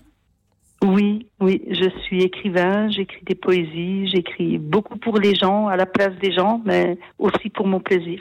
Voilà. Merci de nous faire le plaisir de nous partager ce poème ce soir. Euh, Christiane, nous vous écoutons. Merci. Si petite soit-elle, apporte ta louange à ton Dieu éternel. Dans le concert des anges, elle rejoindra le ciel. Si petite soit-elle, apporte ta louange. Si faible soit ton cœur, n'en garde pas la clé. Ce sont les petites fleurs qui font les grands bouquets. Ce que tu offres au ciel rejoint le cœur des anges. Car les doigts invisibles qui font tourner le monde n'ignorent pas la cible où nous conduit sa ronde. Et au creux de ses mains se nouent au fil des jours, traçant notre chemin, nos peines et nos amours. Nos deuils et nos passions happés entre les pages, comme un tourbillon où sont comptés nos âges. La main qui les amasse, tu la nommes destin? Moi, je l'appelle grâce, don de l'amour divin. Car quelles que soient nos guerres, nos peines ou nos écueils, tout peut devenir paix au cœur de son accueil. Si petite soit-elle, apporte ta louange à ton Dieu éternel. Dans le concert des anges, elle rejoindra le ciel. Merci, Christiane. Merci beaucoup. Merci d'écrire, merci de, de lire. Vos poèmes sont-ils euh, édités? Euh, alors celui-ci, oui, il est édité dans un recueil qui s'appelle Brin de vie. Et par contre, euh, il est vendu, enfin je le, je le vends moi-même parce qu'il est édité à compte d'auteur. Et il fait partie, euh, ce recueil est en trois parties, et celui-ci, il est dans la partie rime de l'esprit. Voilà. Donc, euh, bah, c'est moi qui le vends en fait. Pour l'instant, il n'est pas en librairie ou il n'est pas largement diffusé. Peut-être euh, le sera-t-il. Christiane, merci beaucoup euh, de nous l'avoir lu, de nous l'avoir partagé euh, ce soir. Céline Kruger, que vous inspire là aussi, après l'audace d'Axel, voici celle de Christiane, de nous lire ce soir ce qu'ils ont écrit eux-mêmes. Moi, je suis vraiment très admirative de ceux qui écrivent, mais qui en plus partagent lors de d'émissions comme celle-ci, qui partagent ce qu'ils ont écrit. Et j'aime beaucoup aussi les, les écouter. Ça, ça permet aussi de, de les connaître un petit peu mieux. Parce que quand on écrit, forcément, on, on, est, on donne de soi. Merci Christiane. Merci d'avoir été avec nous. J'entends que euh, Christiane, euh, semble-t-il, euh, s'en est allée. C'était une joie, Christiane, de vous entendre. N'hésitez pas en d'autres occasions à nous rappeler pour nous en lire d'autres. En attendant, voici Jeanne qui nous rejoint de Mâcon. Bonsoir Jeanne. Bonsoir. Alors, euh, quand vous avez donné le, thème, j'ai tout de suite pensé à quelque chose qu'on lit au moment de Pâques. Alors, en fait, après, j'ai cherché longuement dans la Bible où était ce passage, et puis, en fait, j'en ai trouvé deux. Mais euh, alors, je ne sais plus exactement lequel c'est, mais celui que j'ai trouvé en premier, se trouve dans Proverbe, chapitre 9. Alors, il y a quelques lignes. La sagesse a bâti sa maison, elle a taillé ses sept colonnes, elle a abattu ses bêtes, préparé son vin, elle a aussi dressé sa table, elle a dépêché ses servantes et proclamé sur les buts en haut de la cité, qui est simple qu'il passe par ici, à l'homme insensé, elle dit, venez manger de mon pain, buvez du vin que j'ai préparé. Et en fait, il y a un chant qu'on chante euh, dans le renouveau en tout cas. Et si vous voulez, je peux vous le chanter. Le, ça, ça correspond à ce passage de la Bible. Mais avec plaisir, Jeanne. et il y a quatre lignes. Puisque nous y sommes, allez-y, Jeanne, chantez-le nous. La sagesse a dressé une table, elle invite les hommes au festin. Venez au banquet du Fils de l'homme, mangez et buvez la Pâque de Dieu. Merci, Jeanne. Et en fait, bon, bah, on est dans le carême, mais on va vers Pâques. Et vous Donc, euh, euh, voilà, donc euh, c'est. Et vous nous mettez en appétit, beaucoup, euh, Jeanne. ce, Merci. ce- euh, ce texte. Et puis, il y en a un autre que j'ai trouvé après, euh, par hasard, enfin par providence probablement.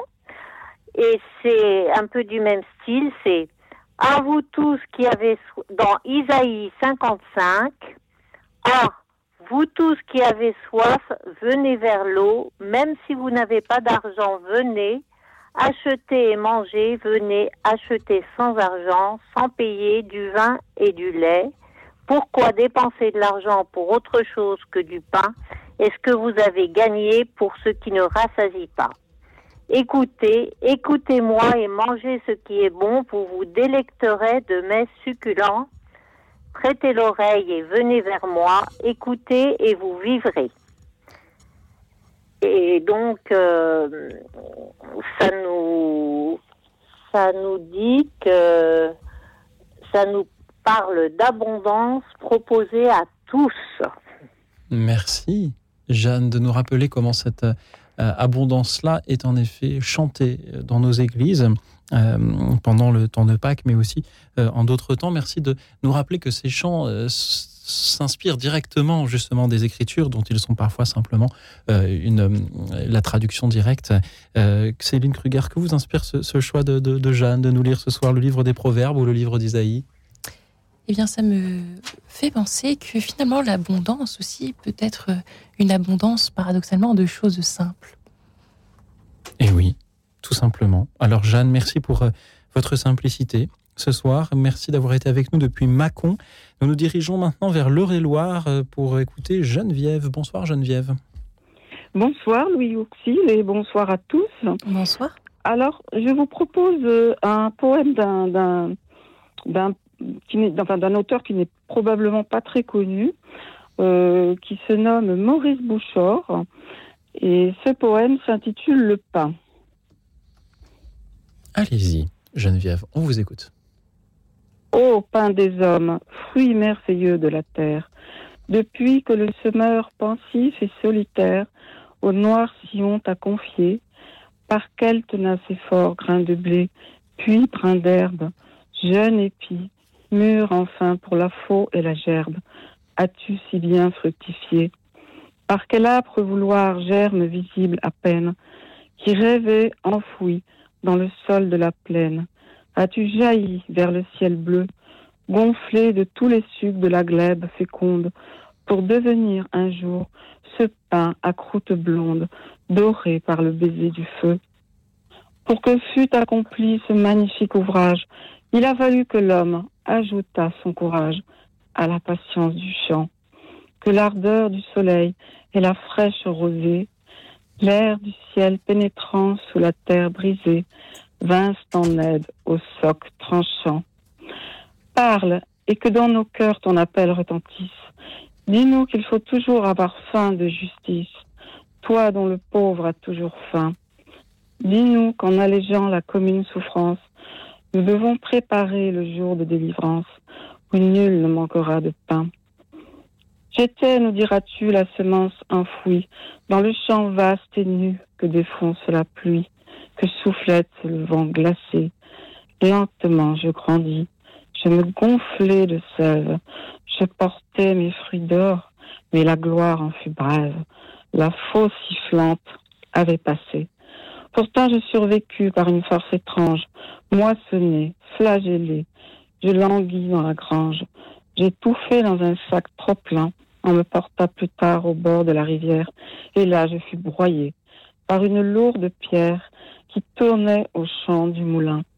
Je palpitais d'horreur sur la, pelle rougie où s'évanouissait ma dernière énergie. Cette fois, j'étais bien dompté. Je mourus. Mais le souffle embrasé de la flamme en moi sut éveiller, ô merveille, une autre âme, et soudain je ressuscitai. Alors je fus le pain qui donne à tous la vie, et c'est joyeusement que je me sacrifie, car en toi, peuple, je vivrai. Ton sort ressemble au mien, je veux qu'il s'accomplisse. On t'a fauché, broyé, meurtri, mais ton supplice enfantait l'avenir sacré. Voilà ce que dit le pain à qui veut l'entendre. Peuple, écoutez monter son appel grave et tendre de l'ardente splendeur du four. Offre le pain de vie à quiconque en demande, et la terre demain ne sera pas trop grande pour ce vaste banquet d'amour. Merci, Geneviève. Merci beaucoup. Merci pour ce poème de Maurice Bouchard sur euh, le pain. Un poème où on a l'impression que c'est effectivement ce, grain de blé, ce pain qui, euh, qui nous parle et qui euh, nous raconte son histoire, l'histoire d'un sacrifice, un sacrifice utile, peut-être même évangélique, hein, lorsqu'il conclut pour ce vaste banquet d'amour. Merci pour ces mots qui nous parlent tout à fait de, d'abondance ou de privation. Je retiens ces vers. Pour que fût accompli ce magnifique ouvrage, il a fallu que l'homme ajoutât son courage à la patience du chant. On aurait pu titrer une émission Courage et patience. Et là, on aurait tiré bien des, lectures aussi. Peut-être que en, écoutant Maurice Bouchard, euh, Charles Péguy aurait pu euh, écrire Heureux les épis et les blés moissonnés, puisque c'est un peu aussi euh, ce blé heureux d'être moissonné dont vous nous parlez ce soir, Geneviève. Merci. Oui. oui. Ce poème m'a paru tellement. Euh, enfin, le, pain, c'est tellement universel et symbolique. Mm. Et dans ce poème, euh, on sent un souffle vraiment généreux de la part de l'auteur et puis un amour de l'humanité. Et euh, voilà, c'est ce poème me, plaît particulièrement. Le, pain, c'est vraiment l'opposition entre ceux qui en ont en abondance et, ceux qui ont faim. Céline Kruger, qu'en dites-vous? Euh, Moi, ça me fait forcément aussi penser au pain écrit par euh, Francis Ponge, qui lui aussi, par la poésie, savait sublimer euh, les objets du quotidien auxquels on ne fait plus attention. Et le pain est aussi ce symbole-là, en effet, de, de communion, de, partage. Merci Geneviève d'avoir mis du, du pain dans notre émission ce soir. C'est moi qui vous remercie. Avec Maurice Bouchard. C'était une joie de vous entendre, vous qui nous appeliez de, de l'Eure-et-Loire, euh, une région où il pousse aussi beaucoup de blé et à qui euh, nous devons beaucoup de pain. Tout à fait. Par conséquent, merci Geneviève, c'était une grande joie de, de, vous entendre. Et euh, ce soir, la, la moisson d'auditeurs est, abondante et, les ouvriers nombreux. Cette fois, c'est au tour euh, d'Isabelle d'être avec nous. Bonsoir Isabelle. Oui, bonsoir euh, Louis et à chacun. Bonsoir Isabelle. je voulais vous faire partager le texte de Jacques Le Breton. cet homme qui a 20 ans pendant la guerre, une grenade lui explose entre les mains et devient aveugle et il lui reste des moignons. Et il dit, j'espère que ça va pas être trop long, quand je suis né, j'avais des mains, de belles mains larges, et je pensais que Dieu était un grand mécanicien pour avoir inventé une chose pareille. J'ai appris avec mes yeux à regarder Dieu dans sa création, et j'ai vu que Dieu était bon, était vraiment bon. Un jour, Dieu est venu et il m'a dit, excuse-moi, j'ai besoin de tes mains et de tes yeux. Il ne m'a donné aucune explication. Il est venu et il est parti. Je n'ai pas cru que Dieu était capable de cela. Et je suis retourné vers mes frères avec mes orbites béantes. J'ai essayé de plonger mon regard dans l'âme de mes frères, et je n'ai pas pu y parvenir. Et j'ai essayé de prendre la main de mes frères dans la mienne, et je n'ai pas pu communier. Alors j'ai demandé à Dieu, pourquoi m'avez-vous pris mes mains et mes yeux? Et lentement, lentement, j'ai surnagé à ma douleur. Et un matin, en me réveillant, Dieu était là, à côté de moi. Oui, là, à côté, Il avait posé sa main sur mon bras.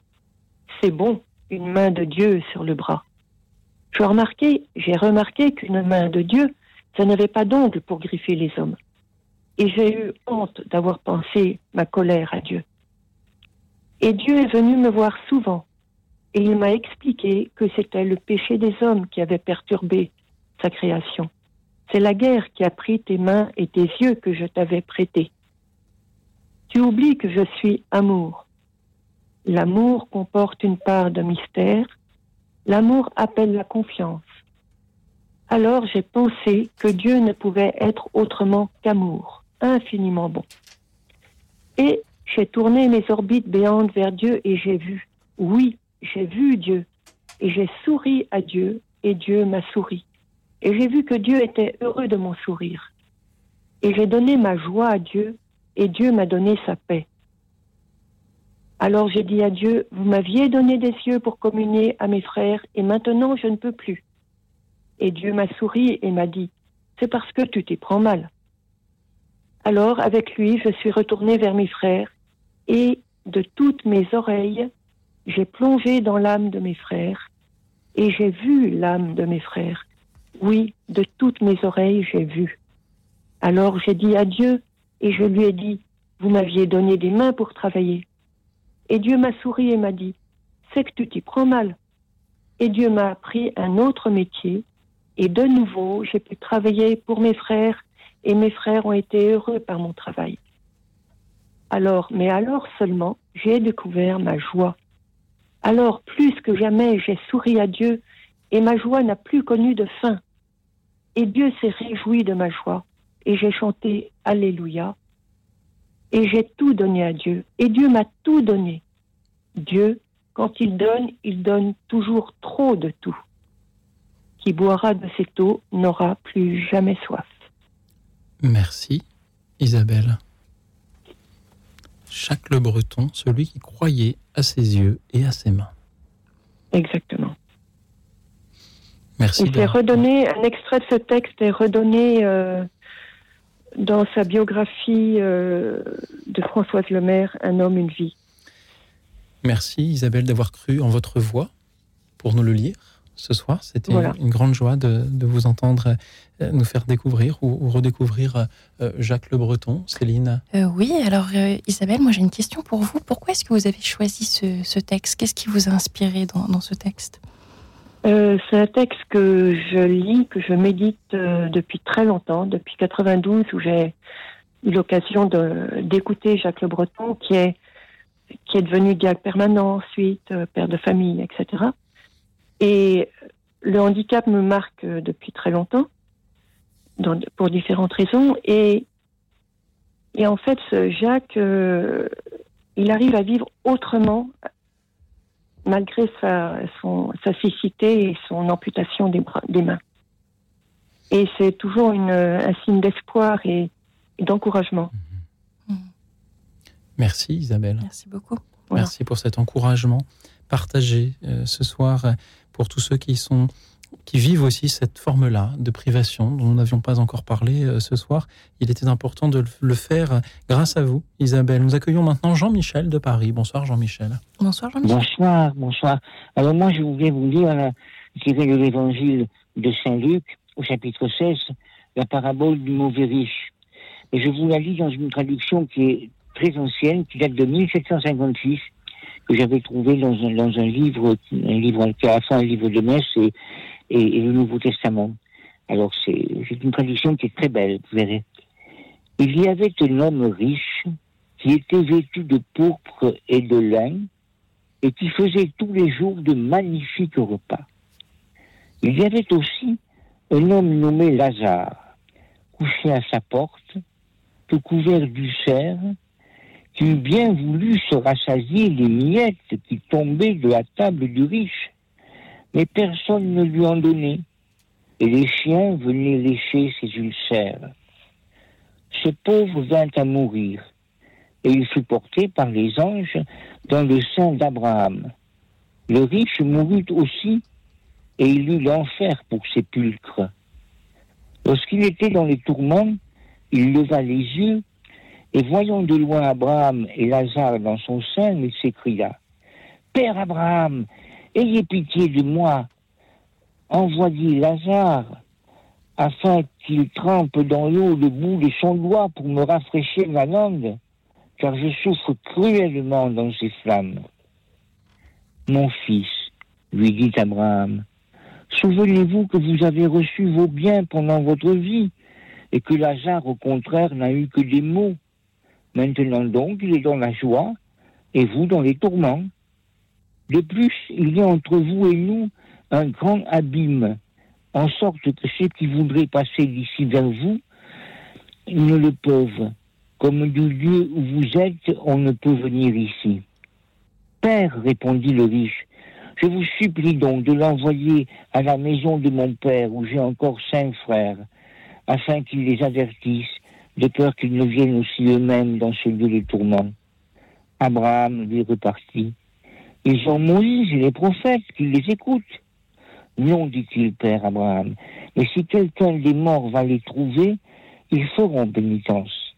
Abraham lui répondit, s'ils n'écoutent ni Moïse ni les prophètes, ils ne croiront pas quand même quelqu'un des morts ressusciterait. Voilà, c'est une belle parabole hein, et qui nous parle bien de la richesse et de, la pauvreté. Merci Jean-Michel. Voilà. Je me réjouis d'entendre autant ce soir euh, d'extraits euh, bibliques euh, du Nouveau comme de l'Ancien Testament. Merci de vous être emparé ce soir de celui-ci pour le partager avec nous, Jean-Michel. Cette parabole du, du, riche et de Lazare dans l'évangile de Luc. Merci à vous tous qui continuez encore à, nous appeler pour nous proposer vos lectures sur l'abondance ou la privation. Nous allons peut-être avoir le temps d'en entendre encore une après, après ce neuvième concerto Grosso Conspirito de Charles Avison. À tout de suite. Écoute dans la nuit, une émission de Radio Notre-Dame et RCF.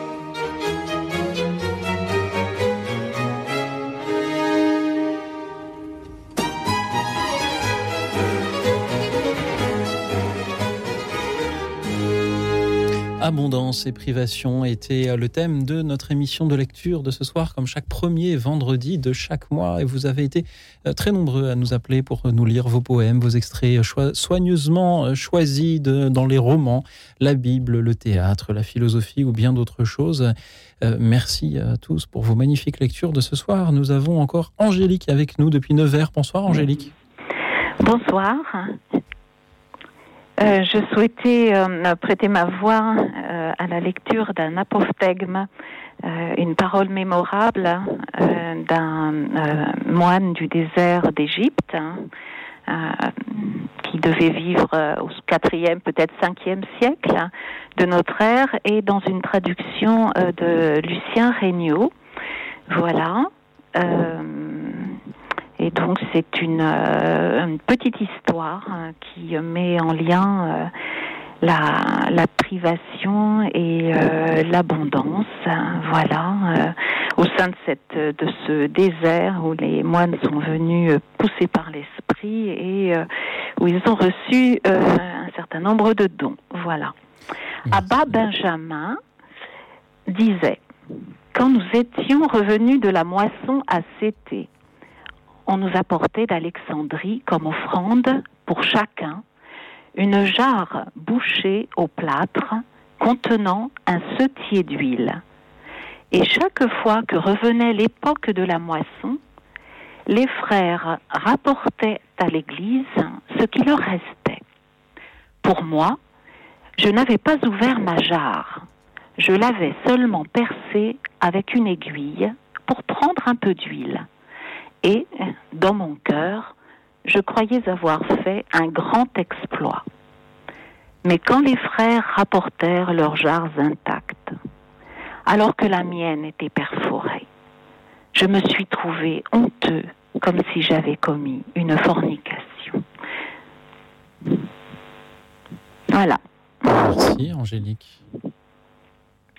Pourquoi, pourquoi Angélique, euh, vous êtes-vous dit c'est cette histoire-là, cet apophthegme des Pères du désert que j'ai envie de lire ce soir Quelle leçon, quelle morale en tirez-vous? Eh bien, euh, c'est une, histoire euh, déjà qui, qui est très visuelle.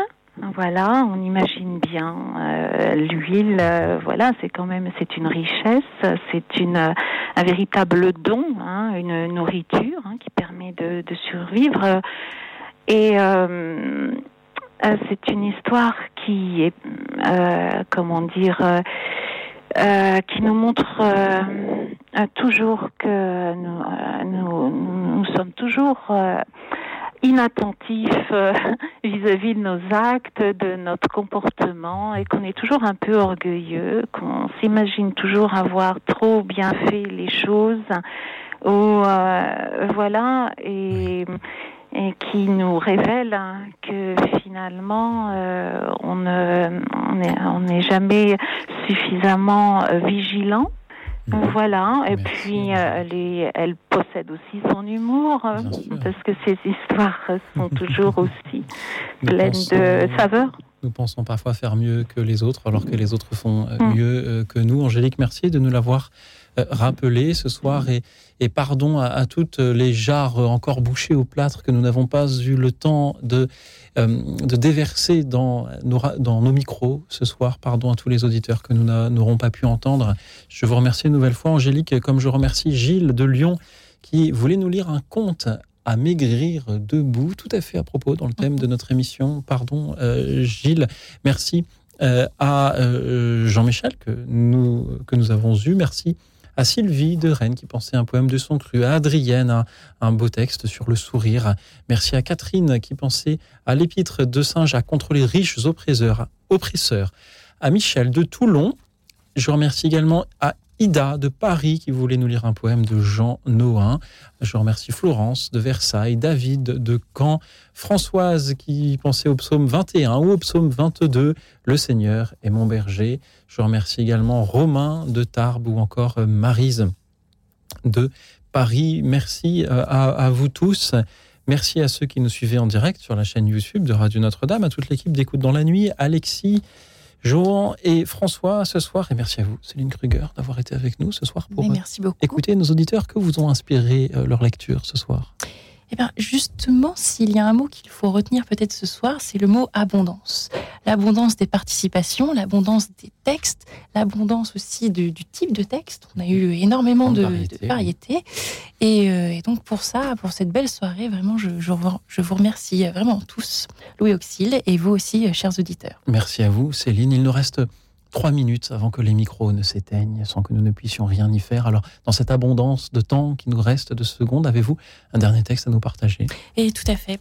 J'en ai un. Je me suis dit, ce serait dommage de s'en priver. Oui. Donc- Alors, ne nous en privons pas, et peut-être en aurais-je un aussi par la suite. Quel est ce texte, Céline? Alors, c'est l'incipit, donc c'est-à-dire les premières lignes du Capitaine Fracasse de, Théophile Gautier. Quelle merveilleuse idée. Écoutons-le. Sur le revers d'une de ces collines décharnées qui bossuent les Landes, entre Dax et Mont de Marsan, s'élevait sous le règne de Louis XIII une de ces gentilhommières si communes en Gascogne et que les villageois décorent du nom de château. Deux tours rondes, coiffées de toits en été noir, flanquaient les angles d'un bâtiment sur la façade duquel deux rainures profondément entaillées, trahissait l'existence primitive d'un pont-levis réduit à l'état de sinécure par le nivelage du fossé et donnait au manoir un aspect assez féodal avec leur échau- échauguette en poivrière et leur girouette à queue d'aronde. Une nappe de lierre, enveloppant à demi l'une des tours, tranchait heureusement par son vert sombre sur le ton gris de la pierre déjà vieille à cette époque. Le voyageur, qui eut aperçu de loin le castel dessinant ses fêtages pointus sur le ciel au-dessus des genêts et des bruyères, l'eût jugé d'une demeure convenable pour un hobereau de province. Mais, en approchant, son avis se fut modifié. Le chemin qui menait de la route à l'habitation s'était réduit par l'envahissement de la mousse et des végétations parasites à un étroit sentier blanc, semblable à un galon terni sur un manteau râpé.